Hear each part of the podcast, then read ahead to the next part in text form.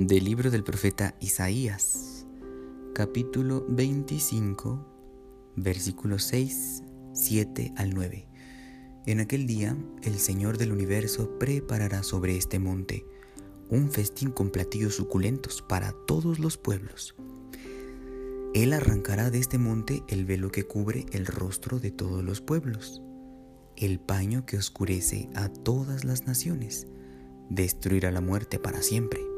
El Señor Dios enjugará las lágrimas de todos los rostros y borrará de toda la tierra la afrenta de su pueblo. Así lo ha dicho el Señor. En aquel día se dirá, aquí está nuestro Dios, de quien esperábamos que nos salvara.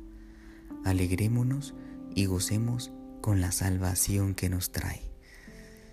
El día de hoy, en la conmemoración de nuestros difuntos, tenemos una invitación a reafirmar el amor a todos aquellos seres queridos que partieron a la casa del Padre.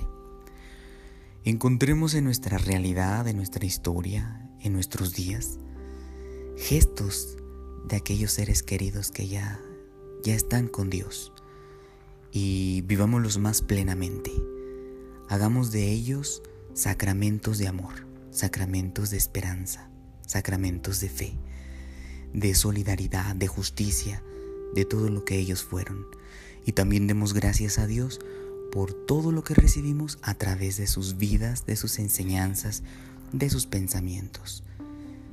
Y el día de hoy también es una oportunidad para llenarnos de esperanza. No podemos quedarnos en un duelo eterno.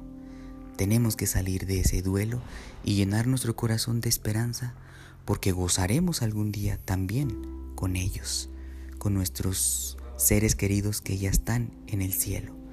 Gozaremos una fiesta como lo describe el profeta Isaías, en donde ya no habrá más oscuridad, en donde ya no habrá más lágrimas, en donde solamente se vivirá salvación.